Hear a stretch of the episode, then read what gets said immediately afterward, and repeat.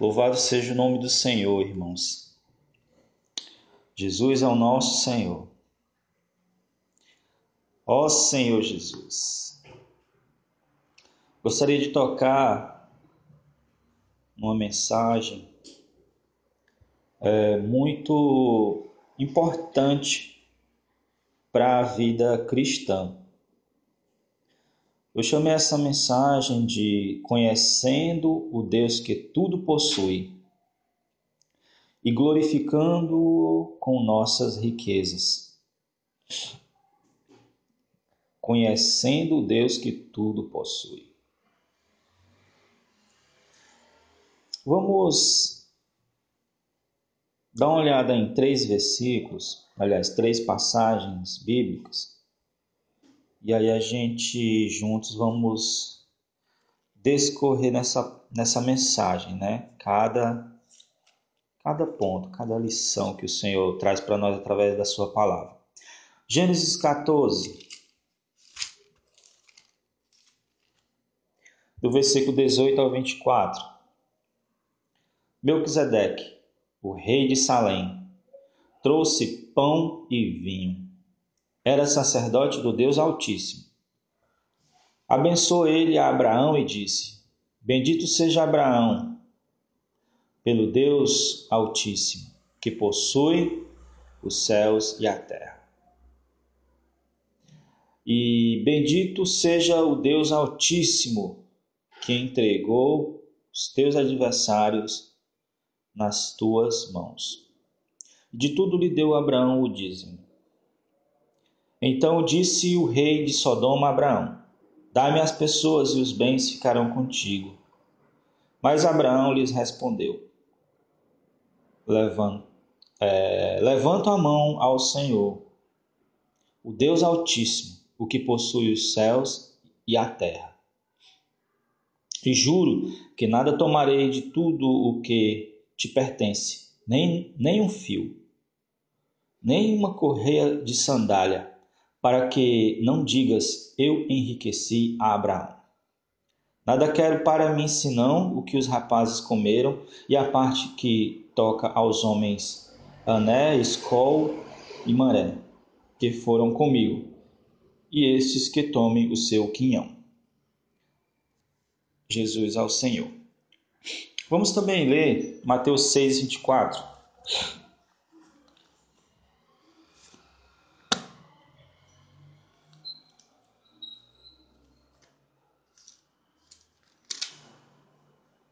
Diz assim: Ninguém pode servir a dois senhores, porque há porque ou há de aborrecer-se de um e amar o outro, ou se devotará a um e desprezará ao outro. Não podeis servir a Deus e às riquezas. E também vamos ler Lucas 6, 38. Dai e dar-se-vos-á boa medida, recalcada, sacudida, transbordante. Generosamente vos darão, porque com a medida com que tiveres medido, vos medirão também. Senhor Jesus. Amados, glorificar a Deus com nossas riquezas. Como glorificar a Deus com nossas riquezas? Há várias formas de glorificar Deus: com a boca, com ações e também com nossas riquezas, certo? É, podemos ter um, mais ou menos três formas de glorificar Deus com nossas riquezas. Uma, a primeira forma a principal, a, a, a, que leva as demais, é demonstrar nossa gratidão ao Senhor que possui os céus e a terra. É, essa é o primeiro motivo por que glorificamos a Deus com nossas riquezas, para demonstrar gratidão. Também nós glorificamos a Deus com nossas riquezas, né? para testemunhar que somos livres de mamon. Certo? Mamon, é, em outras traduções, é ali onde diz não poder servir a, a, a Deus e as riquezas, em outras traduções tem mamon, é o ídolo que está por trás das riquezas. Quando o seu coração se apega às riquezas, ele, ela vira um ídolo chamado mamon. E a terceira forma de glorificar a Deus com nossas riquezas, irmãos, é participando do cuidado da família de Deus. Certo? De cuidar mesmo, de, de ser prático no cuidar dos santos, né? Da, da, da, do local de reunião, da água que os santos vão beber, né? as cadeiras que os santos vão beber. São esses três pontos. Vamos ver é, detalhadamente cada um, né? Demonstrar nossa gratidão ao Senhor que possui os céus e a terra. A gente viu aqui em Gênesis 14, certo? Gênesis 14. E interessante o título que é dado a Deus aqui em Gênesis 14, né? Deus que possui os céus e a terra. Você já chamou Deus assim? Em Apocalipse 2, versículo 17, e no 3, versículo 12, tem um negócio interessante sobre o nome de Jesus, sobre o nome do Senhor. O 2,17 diz assim, ó. Quem tem ouvidos, ouça o que o Espírito diz às igrejas. Ao vencedor dar-lhe-ei o maná escondido, bem como lhe darei uma pedrinha branca e sobre essa pedrinha escrito um novo nome, a qual ninguém conhece, exceto aquele que a recebe. Interessante, como é, é o que é receber essa pedrinha e, e, e conhecer esse novo nome?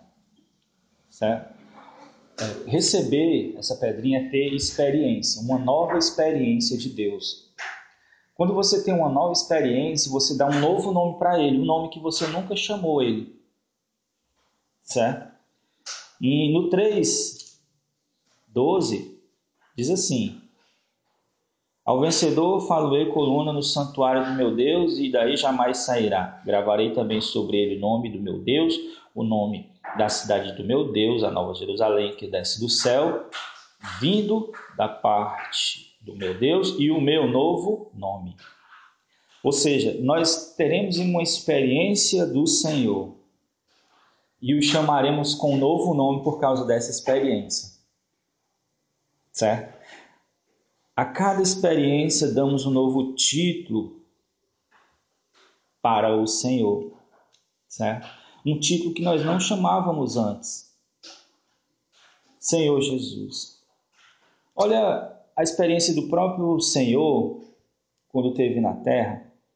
Em Mateus 11, uns versículos logo antes daqueles bem conhecidos, né, daqueles que diz assim, ó, Vinde a mim todos vós que estáis cansados e sobrecarregados, eu, é, eu vos aliviarei. Tomai sobre vós o meu jugo e aprendei de mim, que sou manso e humilde de coração, e acharei descanso para a vossa alma.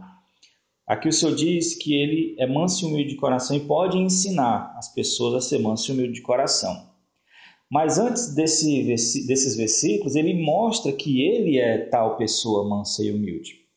No, 20, no, no 25, ele fala com o Pai, certo? Ele exclama, fala com Deus ele diz assim, ó: Porque naquele tempo exclamou Jesus: Graças te dou, ó Pai, Senhor do céu e da terra, porque ocultaste essas coisas aos sábios e instruídos e as revelaste aos pequeninos. É, na, nos versículos anteriores, ele tinha entrado na cidade de Corazim, Betsaida e Cafarnaum, e eles não, não creram no Senhor. O Senhor pregou lá o Evangelho, fez, é, curou pessoas, levou libertação, mas não creram. E ele disse que maior juízo haverá no, para eles do que para Tiro e Sidom, até mesmo para Sodoma, porque se tivesse ocorrido tais milagres, né, no meio daqueles lá, daquelas cidades antigas, eles tinham crido e eles aí não creram. Então ele ele ficou ali irou-se. Mas aí ele é manso e humilde, de coração, não só exteriormente. Para todo canto que ele olhava, ele viu o Pai. Em todas as circunstâncias, ele via o arranjo de Deus. Sabe como foi que ele chamou Deus? Graças te dou ao Pai, Senhor dos céus e da terra. Será que nós temos essa experiência de ver Deus em todas as situações, olhar para todos os lados e ver Deus e ver o operar de Deus, mesmo em situações negativas, como foi aqui no caso do Senhor? Ele pregou o Evangelho e ninguém creu. Ele fez uma coisa e, e como se não tivesse dado o resultado esperado. Será que nós chamamos nosso Deus de Senhor do céu e da terra? Eis aqui uma experiência né, de alguém que, conhece, que, que, que conhecia o Deus de uma maneira é, nova, por isso ele chamou né, o Senhor desse novo nome, deu esse novo título. O Senhor dos céus e da terra. Então, na experiência aqui de Abraão, ele chamou, próprio chamou Deus de Deus que possui todas as coisas. Tá? Essa foi a experiência dele. Ele viu que esse Deus possuía todas as coisas. E isso é maravilhoso. Ele, ele recebeu a, a, quando o sacerdote chegou e falou, né? Abençoou ele, Abraão, e disse: Bendito seja Deus pelo Bendito seja Abraão pelo Deus Altíssimo que possui os céus e a terra. Quando Abraão também vai falar, quando ele vai responder, é, é, ele vai responder ao rei de Sodoma, ele diz: Abraão lhes respondeu: Levanto a mão ao Senhor, o Deus Altíssimo, que possui os céus e a terra.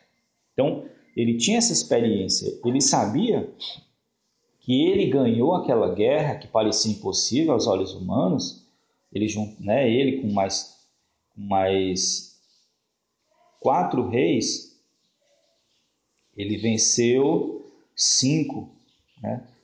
E ele sabia que quem abençoou isso, quem entregou esses adversários em suas mãos, foi Deus. Então ele viu que Deus era dono de tudo e era capaz de tudo. E aquilo ali tocou ele e ele quis agradecer a esse Deus que possui todas as coisas e que tinha dado, ele tinha conquistado tudo aquilo. E ele louvou ao Senhor não só com palavras, mas com ações. E qual foi a ação dele?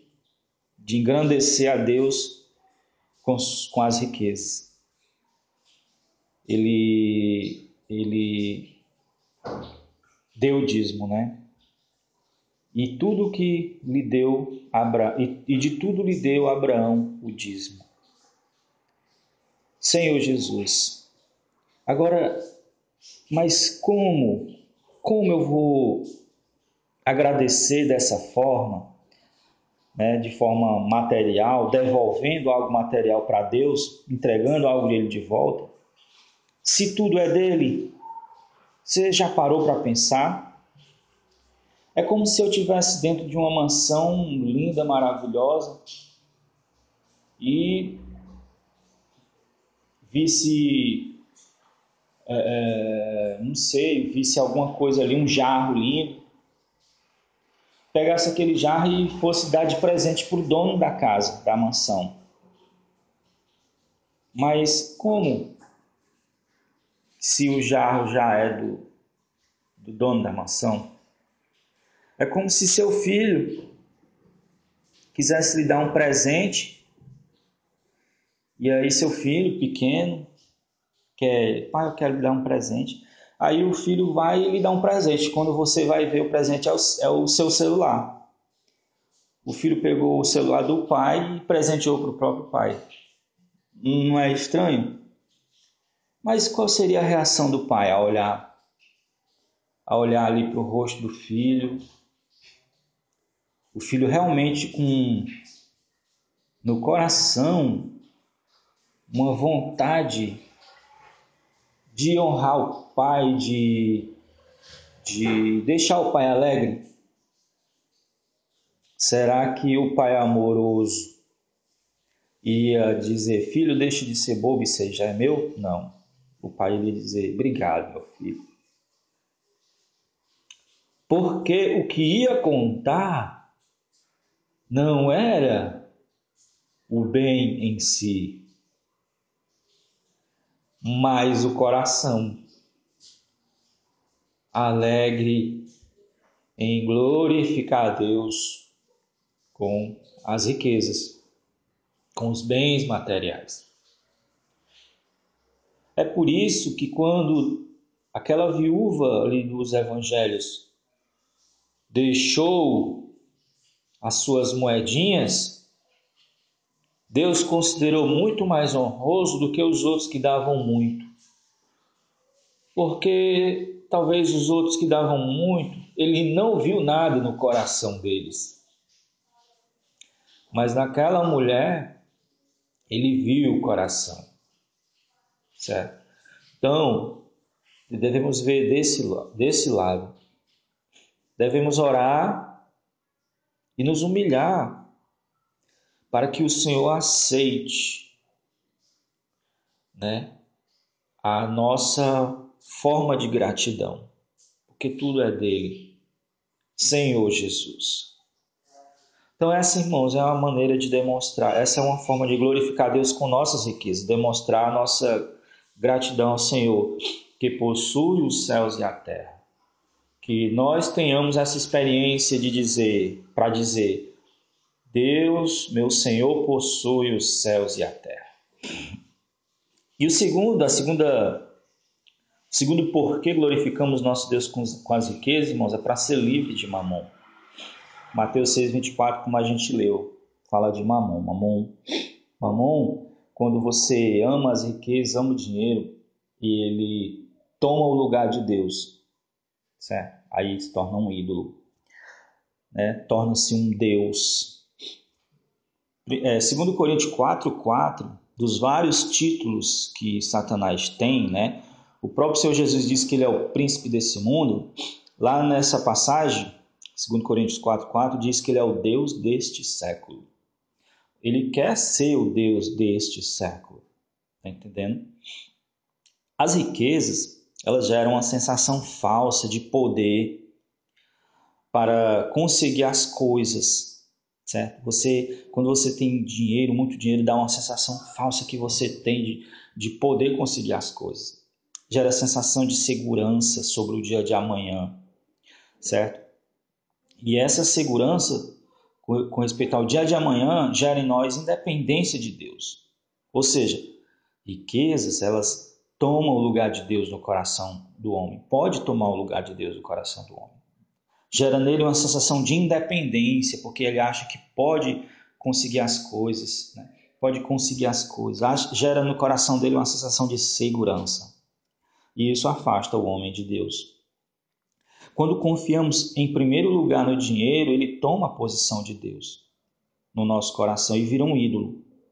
Mas quando confiamos no Senhor, o dinheiro volta a ser simplesmente papel com valor, cédulas. Os que, diante de uma situação, ou até mesmo na obra de Deus, contam logo o dinheiro mostram que ainda não aprenderam a confiar no Senhor.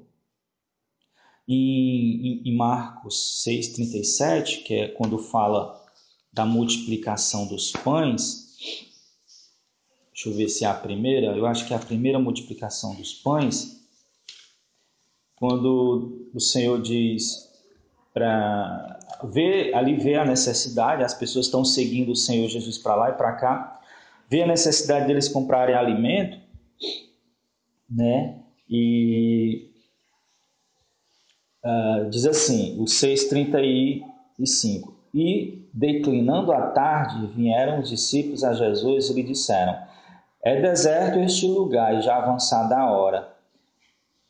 O 36. Despede-os para que passando pelos campos ao redor eles pela, e pelas aldeias, comprem para si mesmo o que comer. E o 37, porém respondeu-lhe, porém ele, Jesus, respondeu, dai-lhe vós mesmos, certo? E sabe o que, foi que eles disseram? Iremos comprar 200 denários de pão e lhes dar de comer? Então, diante daquela situação, as pessoas que não têm fé no Deus Altíssimo que tudo possui, mas que ainda o dinheiro toma a posição desse Deus, a primeira, a primeira ação dele, sabe qual é?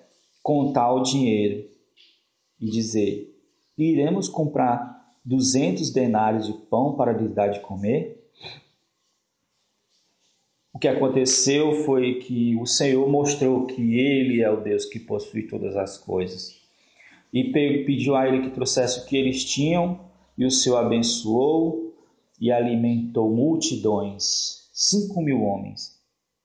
E ainda sobraram doze cestos. Esses doze cestos é assim para humilhar o homem mesmo, para dizer assim, Deus dizendo assim, olha aí, ainda sobrou mais do que tinha certo? Então, que nunca mamon tome lugar do Senhor, que sempre confiemos no Senhor, principalmente para fazer sua obra. Um crente não livre, ele pode ofertar a Deus e ainda assim segurar o dinheiro com o coração, meditando em qual será o destino do dinheiro, como será, como se não tivesse dado para Deus. Ele ofertou, mas ele ainda fica pensando qual será o destino. Fica como se ele não tivesse a Deus. Ele segura o dinheiro no coração e Deus vê isso. Tem pessoas que isso é tão forte que nem conseguir se desfazer do dinheiro eles conseguem. Quando o dízimo é, é, é de um valor pequeno, ele consegue. Quando é um valor grande, ele já não consegue mais. Porque ainda não foi livre de mamon. Que Deus nos livre de mamon e que Deus tome o seu lugar de primeiro em nosso coração. Terceiro, a terceira forma de terceiro porquê glorificamos a Deus com nossas riquezas é a honra de participar do cuidado da família de Deus é a honra de, de ter aquele local alugado, aquele local comprado, é a honra de, de ver os irmãos bebendo água, de ver a luz, de ver o material de limpeza, de ver toda, todas aquelas coisas materiais que estão ali. É a honra de você participar. Isso é, isso é honroso. Né? E tem, vamos agora para os princípios que estão por trás disso, né? dessa de glorificar a Deus com nossa riqueza, tem alguns princípios por trás. O primeiro princípio eu vou aqui selecionar três para vocês. E o primeiro princípio é o de dar, é dando que se recebe, certo? Mais abençoado é aquele que dá do que o que recebe. Né? Normalmente a gente, a gente acha que a gente é abençoado né, por pedir, pedir e receber, né? Mas o mais abençoado, irmãos, é aquele que dá, certo? Porque quem dá, recebe. Recebe, sabe como? Aqui em Lucas, Lucas 6, Lucas 6, 38. Dai e dar-se-vos-á. Certo? É, Deus gosta de abençoar quem pede, mas Deus abençoa mais ainda quem dá. No reino de Deus é diferente do reino do mundo. O reino do mundo é acumulando que você aumenta a sua, a sua, a sua riqueza. No reino espiritual, não, irmãos.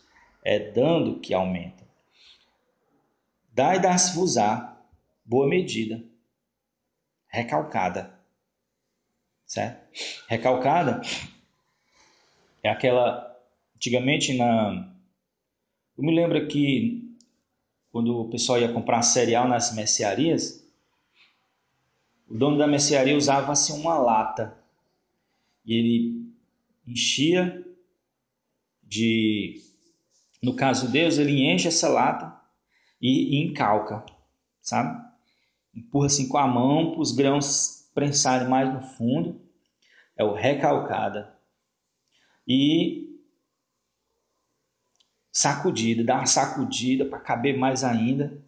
E aí coloca mais em cima até ficar aquele na, na, bem na boca da lata assim, ficar aquele monte assim, e ainda entrega assim, transbordando assim, grão caindo. Generosamente vos dão.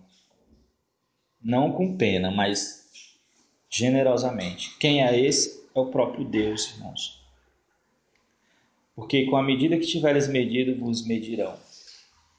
Muitos cristãos não experimentam a, a abundância das riquezas de Deus porque não estão embaixo desse princípio. Em, em, em 1 Reis, no capítulo 17, tem a história né, da viúva. Vocês conhecem a história da viúva que o profeta, o profeta foi até lá, o profeta Elias, né? Entre, entre o 12 e o 14, diz assim, ó. Porém ela respondeu: Tão certo como vive o Senhor, teu Deus, nada tenho cozido. Há somente um punhado de farinha numa panela e um pouco de azeite numa botija. E vês aqui, apanhei dois cavacos e vou preparar esse resto de comida para mim e para meu filho. Comê-lo-emos e morreremos. Né? O profeta pediu ali ajuda, ela disse que não tinha como, porque o que tinha ele só dava para eles e, e, e, mal. Né? E Elias lhe disse: Não temas, vai e faze o que disseste, mas primeiro faze dele para mim um bolo pequeno e traze-mo aqui fora, pois depois, aliás, depois farás para ti mesmo para teu filho. Porque assim diz o Senhor: Deus de Israel, a farinha de tua panela não se acabará, e o azeite de tua botija não faltará, até o dia em que o Senhor fizer chover sobre a terra. O profeta, ele quis levar ela para baixo desse princípio.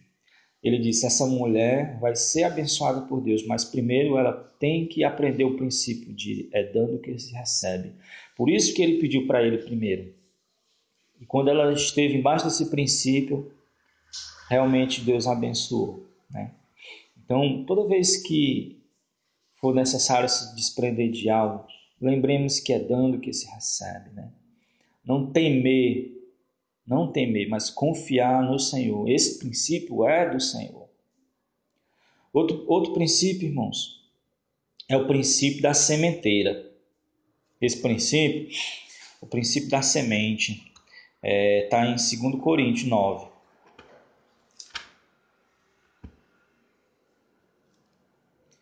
2 Coríntios 9. Do capítulo 10 ao 12. Ora, aquele que dá semente ao que semeia e pão para alimento, também suprirá e aumentará a vossa sementeira, e multiplicará os frutos da vossa justiça, enriquecendo-vos em tudo para toda generosidade, a qual faz que por nosso intermédio sejam tributadas graças a Deus. Porque o serviço dessa assistência não só supre a necessidade dos santos, mas também redunda em muitas graças a Deus. Vamos explicar um por um. Vamos ao versículo 10. Ora, aquele que dá semente ao que semeia e pão para alimento também suprirá a vossa também suprirá e aumentará a vossa sementeira. Aqui a gente vê uma coisa. Tudo que nós recebemos, uma parte é para comer, outra parte é para semear, né? É, é dar. porque, segundo o princípio dano que se recebe, ela vai multiplicar e voltar para você. Ele diz que ele suprirá e aumentará a vossa sementeira, certo? Isso vai acontecer.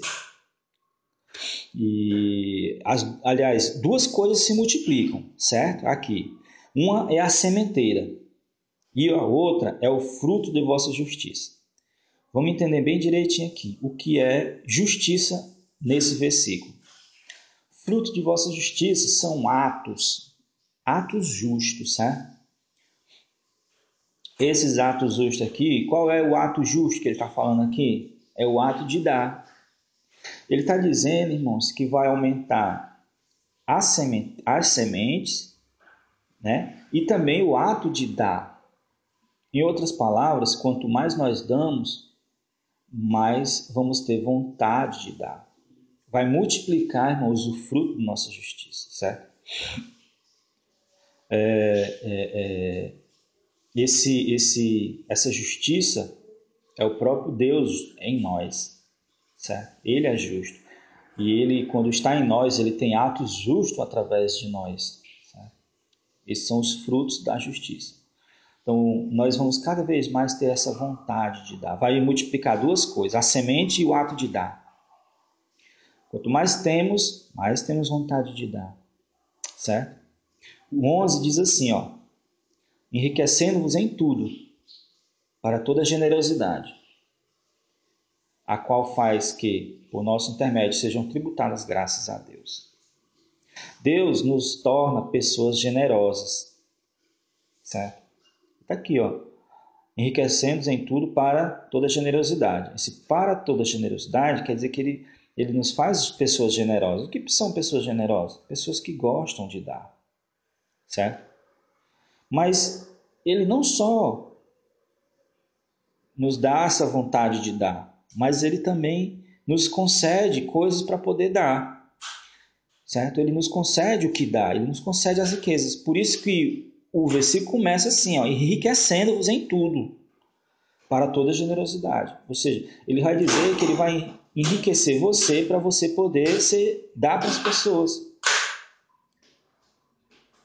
E ainda os versículos 10 e 11 diz que acontece algo que Deus se agrada muito é, são muitas pessoas dando glórias a Deus por, por, intermédio, por ser o intermédio, certo? Muitas pessoas vão dar glória a Deus por nosso intermédio. Ele diz assim, ó, enriquecendo-vos em tudo para toda generosidade, a qual faz que por nosso intermédio sejam tributadas graças a Deus. Isso não é uma honra. Nós, nossos atos fazem com que as pessoas glorifiquem a Deus. Porque o serviço dessa assistência, diz o 12, não só supra a necessidade dos santos, mas redunda em muitas graças a Deus. Senhor Jesus. Muitas pessoas dão graças a Deus por nosso intermédio, irmãos. Que honra participar. O terceiro princípio por trás dessa, do ato de glorificar Deus com nossas riquezas é o crédito diante de Deus. Vamos ler Filipenses capítulo 4, versículo 17, diz assim, ó: "Não que eu procure o donativo, mas o que realmente me interessa é o fruto que redunde, aliás, que aumente o vosso crédito, né? O fruto aqui é o ato. Como eu falei, o ato que redunde, o ato que aumente o vosso crédito, ou seja, a gente passa a ter crédito né? Não dever, não, não é devedor, passa a ser credor. Né? Crédito diante de quem? Mateus 6, versículo 19 e 20.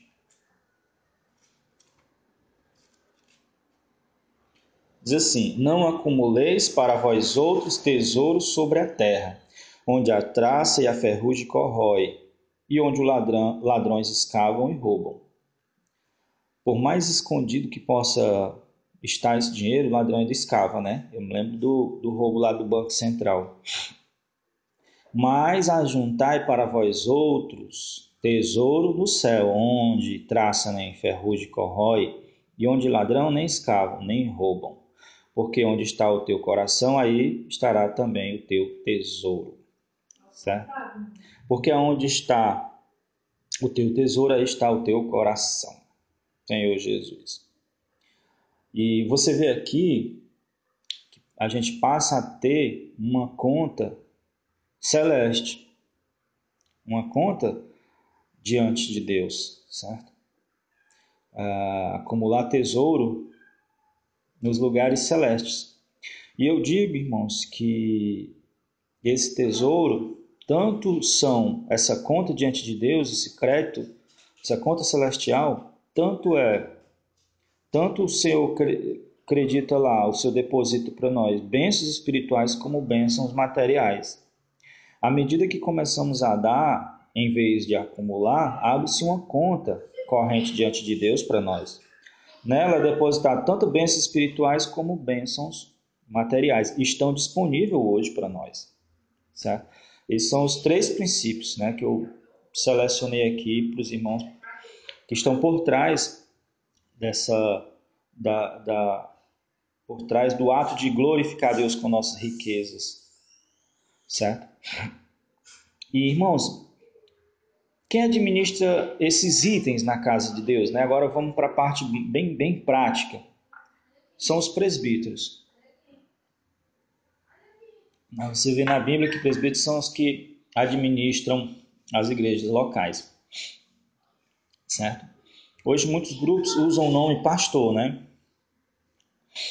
É, e aqui eu queria dar um parênteses sobre o governo de Deus na igreja, porque é necessário para a gente desenvolver mais esse tema. É, não vou entrar muito, não, mas vamos ver, por exemplo, a diferença entre igreja e obra. Né? Atos 13, versículo 1 e 2. Né? Vou falar sobre. Quando eu falo governo de Deus na igreja, é como, como é o arranjo de Deus, o arranjo aqui na terra, sobre igreja no lado administrativo, que está em total associação com o lado espiritual. Né? Deus ele é, ele é espírito, mas ele é muito prático. Havia na igreja de Antioquia profetas e mestres. Barnabé, Simeão por nome, sobrenome Níger, Lúcio de Cirene, Manaém, Colasso de Herodes, o tetrarca, e Saulo. E servindo eles ao Senhor e jejuando, disse-lhe o Espírito Santo: Separai-me agora, Barnabé e Saulo, para a obra que eu vos tenho chamado. Então, jejuando e orando, impondo sobre eles as mãos, o despediram. Veja aqui que Paulo e Barnabé estavam desfrutando da vida da igreja, né? Ali na sua localidade, no caso aqui em Antioquia, na igreja Antioquia, em Antioquia, e o Espírito Santo chamou eles para a obra, certo? Quando eles saíram para a obra, eles agora tinham um, um, uma missão, certo? Extra local. Agora eles não iam ficar mais presos a um local, né? Ia estar fazendo atividades extra locais. Então, qual é a atividade é, é, da obra? Né? No 13, 49 ao 52, mostra 13, 49 ao 52, está aqui, ó.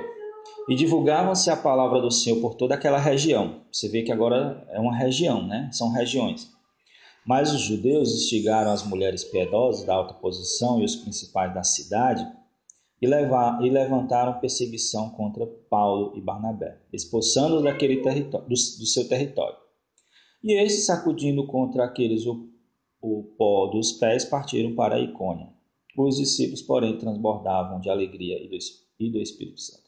Então você vê aqui que agora a ação deles é de cidade em cidade. Onde não tinha igreja, eles levavam o testemunho. Essa é a atividade da obra, certo? Ela, ela é extra, extra igreja local. E quem administra, né? São os obreiros que, que são conhecido como os apóstolos e seus cooperadores, né? Então, quem administra a obra são os obreiros, a gente chama de obreiro. Quem são? É um apóstolo e seus cooperadores, certo? São quem administra.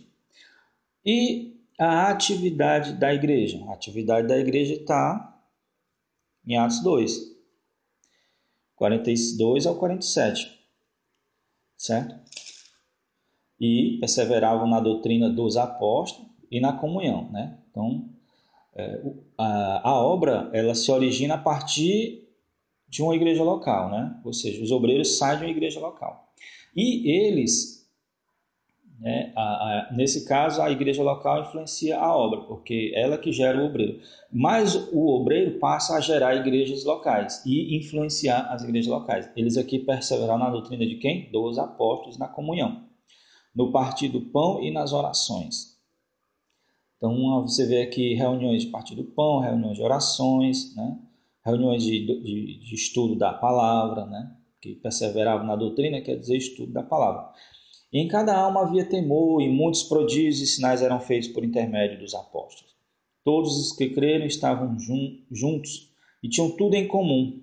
Vendiam suas propriedades e bem distribuindo o produto é, entre todos, à medida que alguém tinha necessidade. Então, algumas coisas aqui a igreja já se afastou né, há muito tempo, mas o Senhor ele tem restaurado a igreja né, dia a dia para voltar ao princípio. E diariamente perseverava unânime no templo e partia o pão de casa em casa, tomando suas tomavam suas refeições com alegria e singeleza de coração. Essa é a atividade da igreja, é a vida da igreja, é algo espontâneo, né? algo comum, louvando a Deus e tomando com simpatia de todo o povo. Enquanto isso, acrescentava-lhe o Senhor dia a dia os que iam sendo salvos. Então era uma coisa espontânea, alegre, cheia de paz, que as pessoas queriam praticar aquilo, né? Experimentar aquilo. Beleza, então vimos a atividade também da igreja. E quem administra, né? São os presbíteros, né? E quero ressaltar a questão da pluralidade dos presbíteros. Nunca é um presbítero. Né? Não, por quê? Porque sendo um, vai ficar muita carga para ele, né? e também sendo um, um é, ele pode de repente levar a igreja a ficar segundo um padrão que ele ache, né? Então, para que não corra perigo da individualidade tomar conta da igreja, sempre são são vários, né? São mais de um. Que aí toda vez que um sai um pouco da linha do Senhor, os outros vai lá e não, irmão, é por aqui, né? Senhor Jesus. Então a gente vê é, é, em Atos 11, 29 e 30. Ó. Os discípulos, cada um conforme suas posses, resolviam enviar socorro aos irmãos que moravam na Judéia.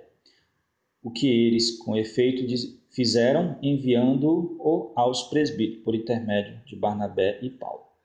Certo? Então, a gente vê aqui que Barnabé e Paulo eram apóstolos, né? receberam a incumbência de levar ajuda para os irmãos da Judéia e eles entregaram essa ajuda aos presbíteros. Então mostra que os presbíteros administram. A escolha dos presbíteros é feita pelos apóstolos, os cooperadores, certo? Está em Atos 14, 23. E promovendo-lhes em cada igreja a eleição dos presbíteros, depois de orar com jejum, encomendaram, os encomendaram ao Senhor em quem haviam crido. Então eles jejuavam, né, oravam, e aí eles, eles escolhiam os presbíteros. Aqui foi traduzido por eleição, mas a, é sinônimo de escolher e designar, certo? Não é uma eleição como a gente imagina, não. Eles, eles oram e o Espírito de Deus né, mostra quem é, o Espírito de Deus confirma. Quem designa presbíteros são os apóstolos. Senhor Jesus. Lógico que a gente faz a separação por causa da questão administrativa. Certo? As igrejas são independentes e a obra tá, as influenciam, né?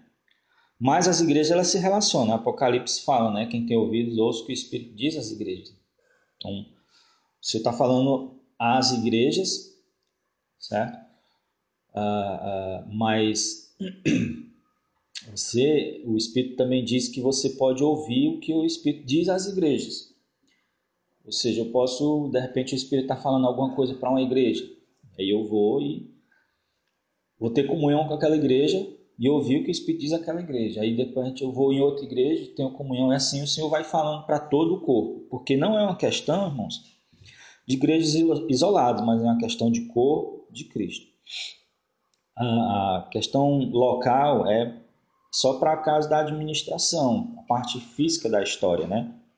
Se tanto é que no final todas as cidades viram uma cidade, né? Nova Jerusalém.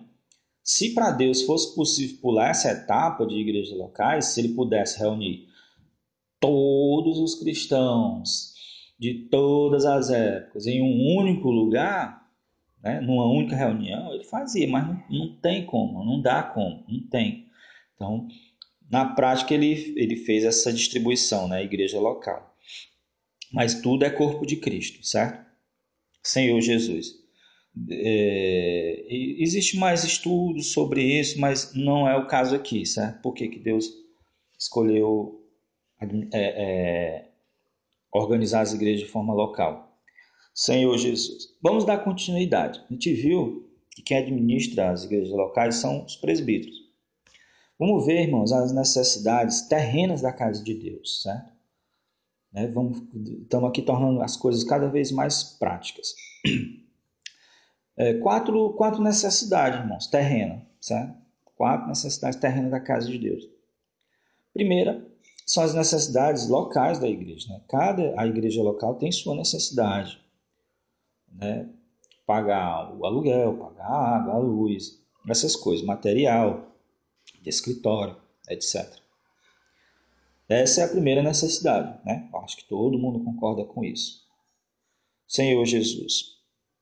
Segunda necessidade, irmãos, é a necessidade dos santos, certo? É a necessidade.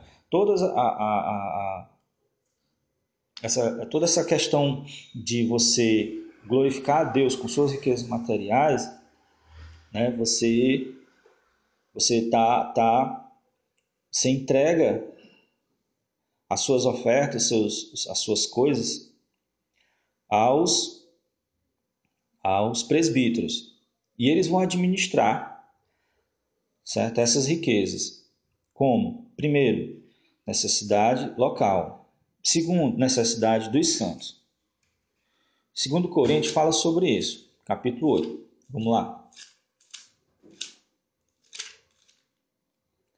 Versículo 13 ao 15. Porque não é para que os outros tenham alívio e vós sobrecarga, mas para que haja igualdade. Suprindo a vossa abundância do presente, a falta daqueles de modo que a abundância daqueles venha a suprir a vossa falta. Assim haja igualdade. Como está escrito: o que muito colheu não teve demais, e o que pouco não teve falta. Então, né, na, na igreja vai ter santos que estão abundantes, em abundância, e vai ter santos que em momentos estarão em dificuldade. E ah, cabe a, a, a igreja perceber isso e gerar o equilíbrio. Suprir aquele santo que está com falta, né? Suprir aquele santo que está com falta. Muitas vezes já teve casos da gente ir para reuniões em outras igrejas e tem irmãos, beleza, tem gasolina no seu carro e tudo, e irmãos às vezes não tem. Aí a gente vai e supra o irmão. Né? Algum irmão, quando está em dificuldade, a gente vai lá e supra o irmão. Então, nesse caso, é sempre importante o olhar de saber a necessidade de cada um, né? Por isso que a Bíblia diz que nós somos, temos que apacentar uns aos outros, né? Para a gente sempre ver a necessidade e suprir, certo? Sempre haver essa igualdade. É, o que tem muito, não ter demais, porque ele vai e oferta ao Senhor, e o que tem pouco, é, não ter falta, né? Para que haja igualdade. Então, essas são as necessidades dos santos, né? E outra coisa, a necessidade da obra. Filipenses 4,15. Né? Por isso que eu falei antes da obra, porque a obra, quem ajuda a obra, né, é, primeiramente Deus, mas uma igreja espiritual sempre está ajudando a obra. Diz assim, ó, e sabeis também vós, ó Filipenses, que no início do Evangelho, quando parti da Macedônia, nenhuma igreja se associou comigo no tocante a dar e receber, senão unicamente vós outros. Aqui quem está falando é Paulo, né? Paulo, obreiro, estava fazendo a obra do Senhor nas igrejas por aí afora e tinha uma igreja que ajudava ele, que era a igreja dos filipenses, né? Então, essa é a terceira necessidade. Todas as igrejas têm que participar. E quarta necessidade, a gente chama de irmão de tempo integral. Certo? 1 Timóteo 5. Aquele irmão que serve ao Senhor em tempo integral. A sua vida agora é só para o Senhor, certo? Ele não mais trabalha secularmente. Então, a igreja tem que supri-lo. Diz assim, ó, 1 Timóteo 5, 17 e 18 devem ser considerados merecedores de dobrados honorários os presbíteros que presidem bem, com especialidade os que se afadigam na palavra e no ensino, pois a Escritura declara: Não amordace o boi quando pisa o trigo, e ainda, trabalhador é digno do seu salário. Então, ou seja, a pessoa trabalha, trabalha né, para o Senhor. E ela, será que ela não é digna de receber ajuda, né? Diz esse, essa parte aqui, ó, do 18, não amordace o boi quando pisa o, o, quando pisa o trigo. É, eles, a maneira deles é, eles pegavam o trigo e eles tinham que processar o trigo, né? Eles colocavam um boi.